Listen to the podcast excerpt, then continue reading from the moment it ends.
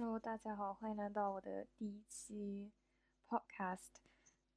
其实我一开始一直是想要找我朋友一起做一档播客节目，因为我觉得我们两个聊天就真的很好笑，然后总是能聊出很多奇怪的东西。但是苦于呢，就是我朋友根本就对播客这件事情一点都不感兴趣。就算在我的重重安利之下，他还是觉得。没有 get 到这个点，虽然我讲话讲不清楚，但是我还是自认为比较有表达欲的人。然后我自认为并不是一个学十分有学识的人。反正这个这个播客就是随便讲讲，随便聊天，都只有我一个人，你就不要不用期望能听到什么很有营养的东西了。我希望的呢，就是当所有人在听完这，也不一定要听完，就是。听过我的播客之后呢，是绝对学不到什么东西的。学到什么东西算我输，好吧？然后分享一下最近第一次在呃 eBay 上卖东西，就是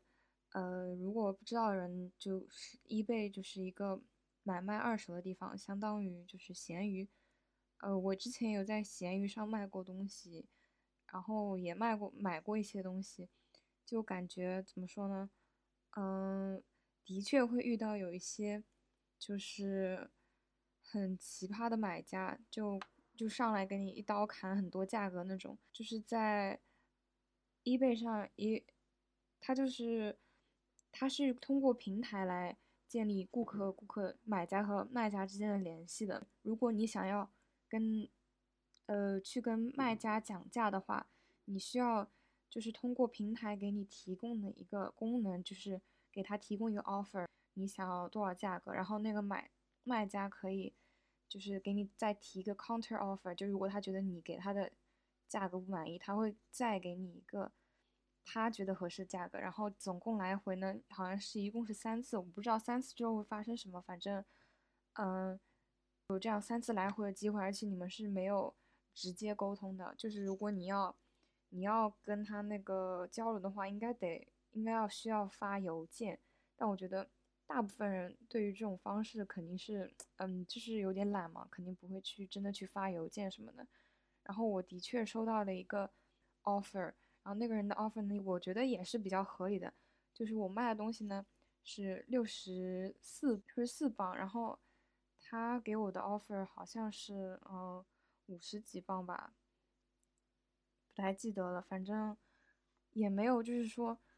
你就是闲鱼上，你知道吗？就有些人就直接给你让你一折卖给他，就是这种人也真的有，你知道吗？而且他觉得不给他这个价格就是你你的问题，你知道吗？就这种脑残真的很多。嗯，反正这次我这种就是这次我卖的这个卖东西的体验还是蛮好的，然后。然后还还挺高兴的，就是没挂上几天之后就很快就卖出去了。然后呢，但我当时卖出去的时候，他我没有看到他又发邮件了，但是我当天当天没有 check，在周周日的时候早上卖出去了，然后结果我周一才看到，然后就超级忙，然后就急急忙忙开始去寄。然后呢，寄东西在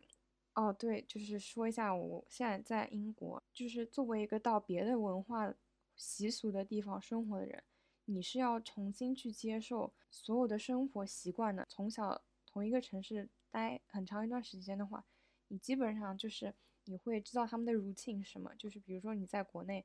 嗯的话，那你就知道啊，我平时就是比如说啊，我要电费我去哪里交，然后我各种事情怎么样，你都有大概的常识。但是在国外的话，有这种就是我觉得这是大部分人都会遇到的一个问题吧。你不知道怎么去做一些很基本的事情。像这次的话，我去寄，我去寄这个包裹，其实我觉得我还是蛮困难的。我是按照我用我国内的思维方式去做这件事情的，所以说，我就是直接拿了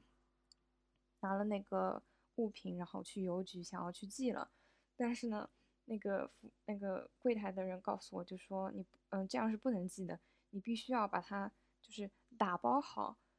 然后你才能来寄。然后我就拿着东西回去了，然后我真的挺赶的，因为那天就是其实本来按道理来说周日应该要寄出去了，但我周一就是还没寄，然后我就希望在周一就是必就是必须给他寄出去了。然后我就回去查了一下，就我很奇怪啊，我就完全不知道就是他们英国人从从哪里去找这个用来包装的箱子的。然后我还去 Google 上搜了一下，嗯，How do people in UK find boxes for their parcels？就是英国人是怎么怎么买就是那些箱子？然后我意外的发现，可能因为这个问题实在是对于大部分人来说，实在是太过于常识了，所以说完全没有关于这种东西就是有有价值的回答。然后我就只能去问，嗯，我朋友。然后我朋友就就说买这个纸箱还挺贵的，但是反正肯定有有的买。其实我现在还是不知道他们到底是从哪里买的。我朋友还告诉我，就是你必须把那个箱子都用胶带粘粘好。就是我一开始就是不知道为什么就是在 Google 上找不到这种相关的答案。我感觉这种的话就相当于你在百度上搜索怎么注册一个淘宝账号一样。但我没有，我试试看哦，搜这个会怎么样？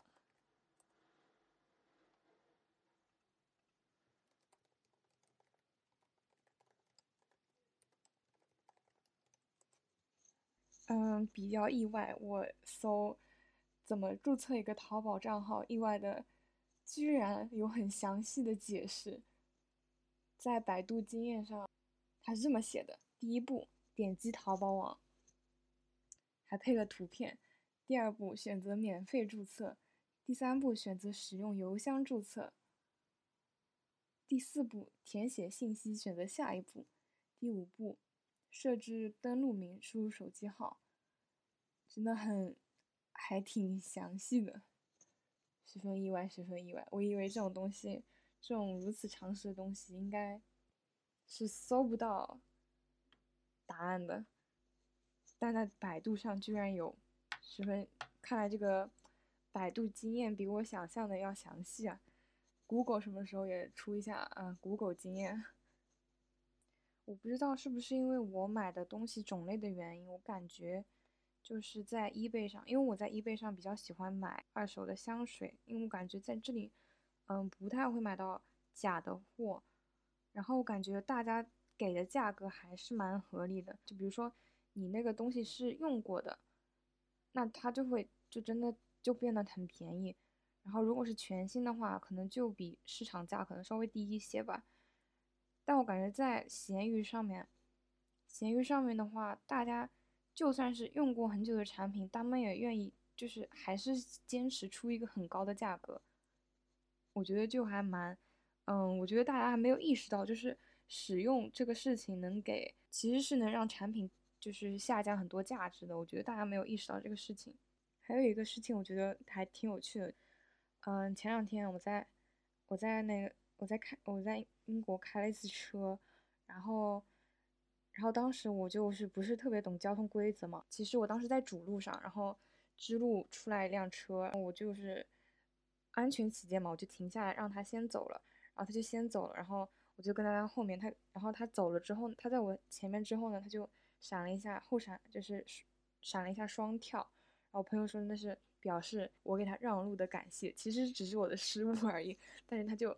就嗯闪了一下灯，就是表示感谢，我觉得还蛮有意思，因为我感觉我在英国还看到就是蛮多这种很诡异的，就是交通礼仪，我甚至觉得就是在英国有时候交通规则还呃并没有交通礼仪重要，因为其实，在英国我感觉行。根本就没有行人遵守交通规则，就是，嗯，大家都是红不红灯就直接直接走的。你刚刚过马路的时候，有辆车过来了，然后他可能会选择让你，然后那时候的话，大家就呃一般会就是这样，呃，司机和行人都举一下手，就是示意一下。我不太懂，我感觉是应该是表示感谢吧，就是也是这种。然后当两辆车就是呃对面对开过来的时候。然后，如果你让了他，你招一下手，啊，反正就十分诡异，我也没有特别懂。我感觉他们这套习俗就没有，又没有这种习俗的问题呢，就是他根本就没有一套完整的记录下来的规则，然后都是要需要你从生活实践中习得的，我就觉得还挺有意思的。然后再分享一个最近我十分气愤的事情，就是嗯，我在玩我在玩动物森友会嘛，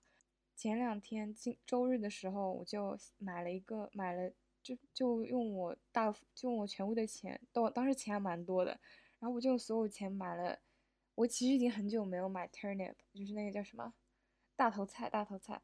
然后我这次就突发奇想，我周日买了一个大，买了一批大头菜，就还蛮多的。我忘多少钱了，反正就真的还挺多的。那天那天晚上呢，我又突发奇想的无聊，然后我又我又就是把我系统的，因为我一开始就是前段时间我在我其实是在国内，然后我就把时间调成了。呃，重新调调了一下时区，调成了系统的时间，调成了英国时间。然后呢，我又去再打开这个游戏，那个时候我的大头菜 全烂了，我就惊了，怎么会这样呢？然后我就搜了一下，搜了一下，好像真的有这么事情，就是就是他们说，呃，如果你在你在呃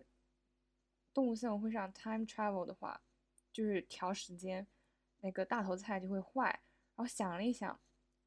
其实好像也有道理，就是因为我是周日周日买的嘛，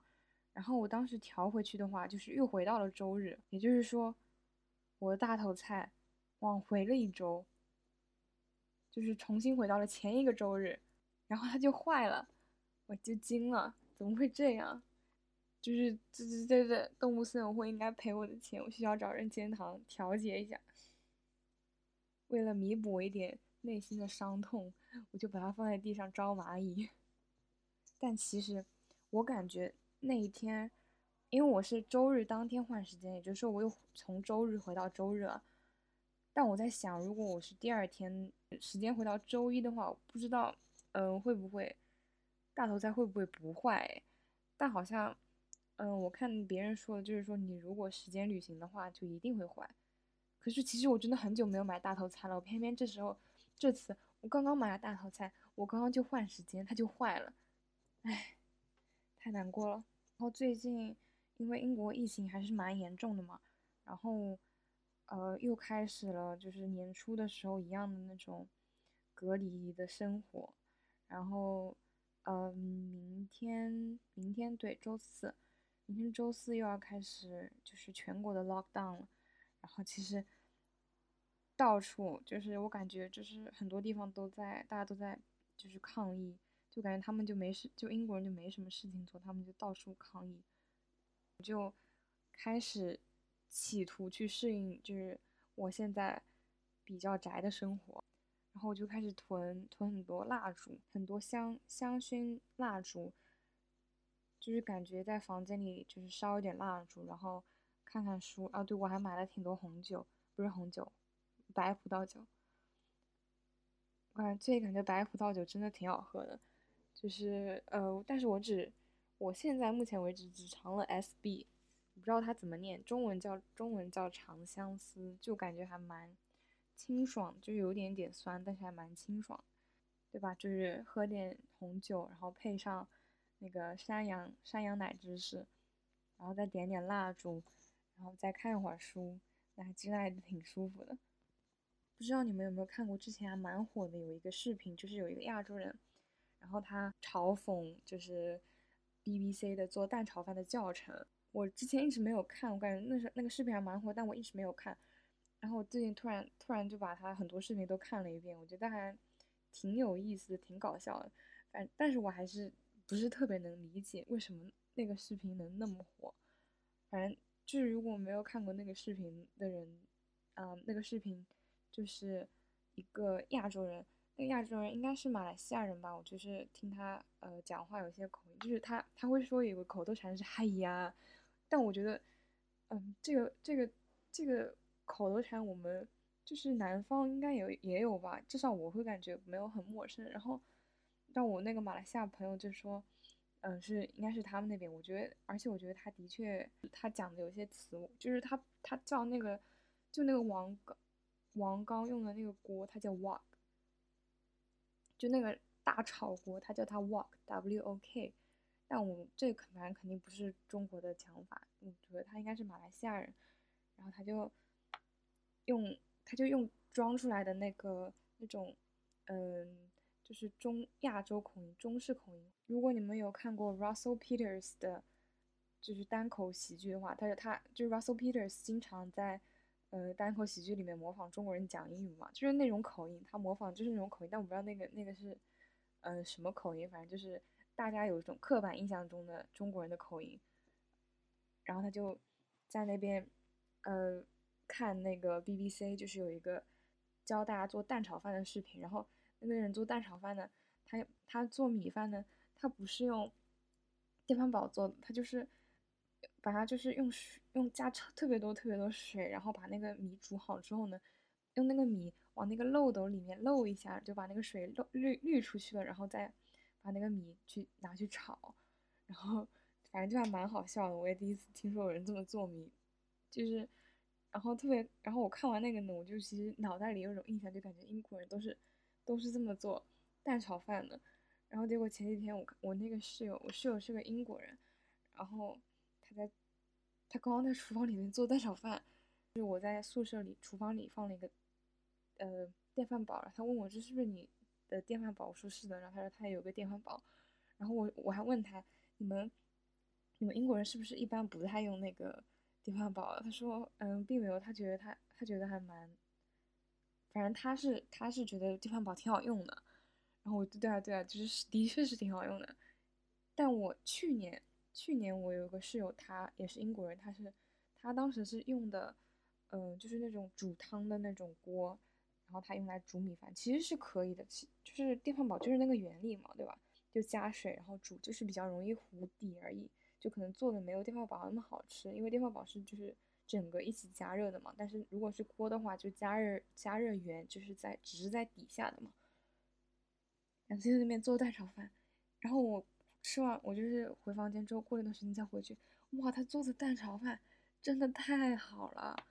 就是我感觉比我做的还好，就他那个米真的是颗粒分明，而且不不是那种油很多的。就是国内一些蛋炒饭不是就是很油油亮亮的嘛，它是那种比较特别干燥，然后又特别清爽，然后蛋和蛋也是，呃，就是他加酱油也，它还加了酱油，就酱油也加的恰到好处，就是那个米就是刚刚好那种棕色，然后还有很多蔬菜就是放在一起，然后那个蛋也是就是嗯形状很好，就是就是蛋也是那种一颗一颗的，然后就。真的很香很香，但是他没加葱。然后我就说你做的这蛋炒饭也太好了吧？他说，然后他说你们是不是也加酱油？我说对对对，我们也加酱油的。然后他说可能就是因为那个酱油吧。然后反正就真的，我感觉我做的蛋炒饭真的没他好，我还蛮意外，就是英国人那么会做蛋炒饭。而且我感觉英国人对于蛋炒饭有一种莫名的执念。我就感觉在另外地方，就是嗯，如果在美国的话，大家肯定就知道。肯定是那糖，呃，那叫什么左宗棠鸡？对对对，左宗棠鸡。我刚才搜了一下，我感觉他们很少就是对蛋炒饭有这么这么深的执念。就是去年也是啊，我那个室友就会问我那个蛋炒饭怎么做，就他们真的很喜欢蛋炒饭，我就不知道为什么。就我感觉跟就是美国人还蛮不一样的，他们没有吃另外中餐习惯，就如果中餐的话，他们一定是吃那个。鸡蛋面或者是吃蛋炒饭的，没想到没想到，堂堂中国人居然输给了英国人在蛋炒饭这件事情上。然后我还想分享，就是我最近看的两个电视剧，我觉得还蛮好看的。就是，嗯，第一个我觉得大家应该听说过了吧，就是《The Queen's Gambit》，他们翻译成《后羿弃兵》，嗯。不知道，我对这个翻译名没有无感，就是我不知道算是好还是坏，反正，但是电视剧本身就真的还蛮，就拍的挺好的。我不不说，就是它剧情就是还蛮，我觉得还蛮 cliche，就蛮老套的。就是她是女主是一个孤儿，然后就是呃，但是她就是是个天才，然后就就是什么天才就是总能成功的，你知道吗？只要。只要努力了，就天才就是一定能成功的。但普通人就不一样了，就算你努力了，也不一定能成功。我觉得这还是一个，嗯，比较好的女性题材的电影，呃，不对，电视剧吧。但我其实对对于这部电视剧，我最大的感想，并不是说它的剧情有多少多少好。我觉得首先，嗯，它的颜色和它的就是风格，首先我很喜欢那种就是五六十年代的那种复古的那种风格，就包括它里面的穿穿搭和它的音乐。都是遵循了这个时代美学标准的，然后我是非常欣赏那个时代的美学标准的，所以说我觉得我看整个看整个电视剧的过程就是十分享受的，包括我觉得这个这部片子它就是灯光师真的很能运用灯光，就是来感染渲染那种情绪，然后包括就是他会用他的灯光来让你注意到他想让你注意到的东西，我觉得这就就很好啊，就是嗯。像有些电视剧的话，他会，他就生怕你看不懂，然后他就，他就会把很多东西做的太过于直白了。但我觉得一个好的导演，把会有重心的去做一些东西，但是不会太直白的把所有东西都呈现给你，就是是一个去发现的过程。当然，你你能，你如果能就跟随他想要你看那条线，那当然好了。但是如果你有自己的。就是自己的关注点去看到另外的细节的话，那也是一个不错的事情。我觉得就是在嗯大部分电视剧里面，就是缺少一些可以让你去发现的细节。然后女主角我觉得真的很漂亮，很漂亮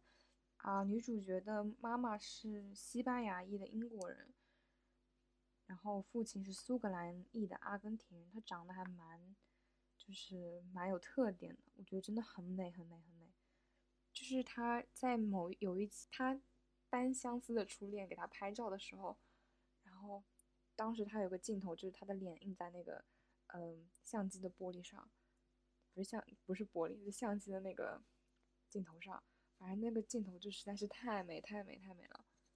这个电视剧它的叙事就是真的很流畅，让你感觉就是恰到好处，而且我感觉这种这种 Netflix 的这种呃。短片就是集数不是很多的电视剧的话，完全就是一个比较长的电影。因为我是完全是一下子 binge watching 的，就是我这一下子看完的，我没有放到第二天看。因为我第二天看的话，可能会脑袋里有点就是脱节，有点忘记掉。我记性真的不太好，所以我有点忘记掉之前发生的事情。我可能要重新就是去建立一下它的故事线。但是我就是一下子直接看完的话，就是会有个更连续的体验吧。我觉得还。我觉得如果有大片大块的时间的人就可以试一下，我觉得一下子看完真的挺挺爽的。然后呢，第二个我觉得十分好的电视剧，其实是一个呃漫改作品，是日剧。就如果大家有不喜欢，就是如果不喜欢看嗯很无厘头的剧的话，就完全就可以略过。嗯，是到了三十岁还是处男，似乎会似乎会变成魔法师。日文名是三十歳までどうでだと魔法使いになれるだし。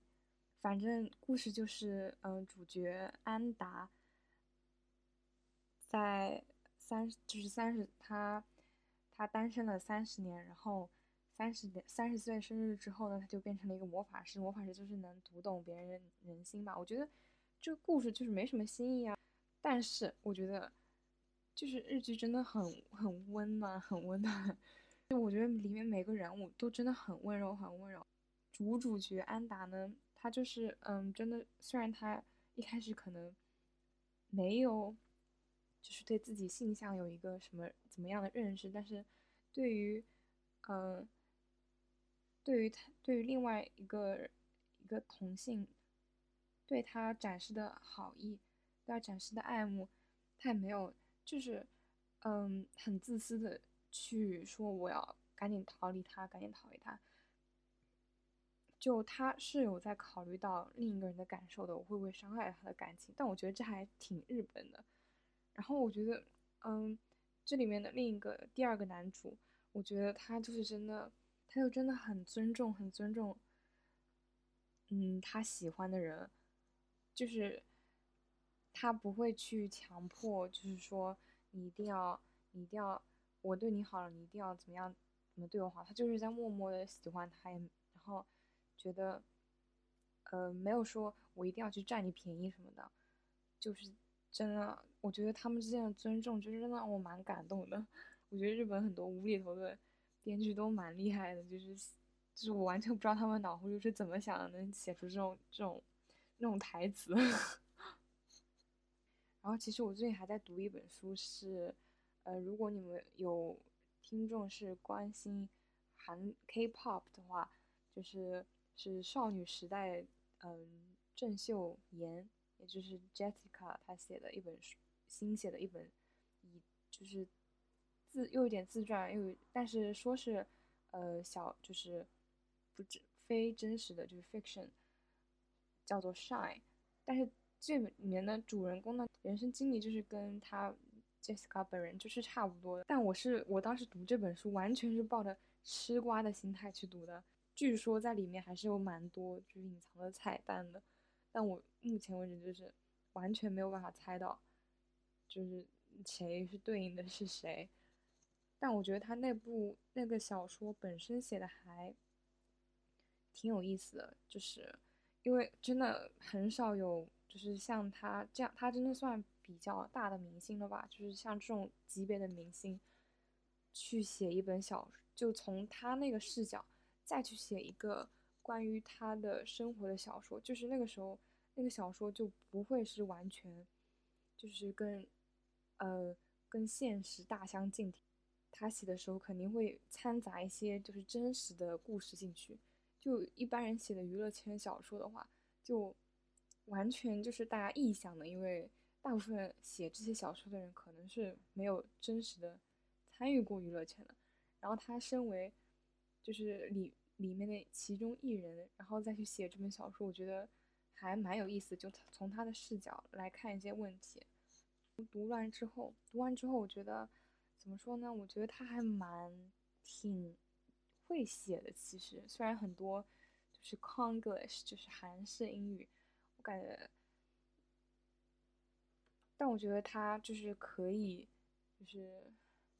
呃，能想出自己要写一本小说这件事情，其实是蛮蛮了不起的。因为我觉得到了他们那个阶段，就是还能不断的，就是有不同的追求，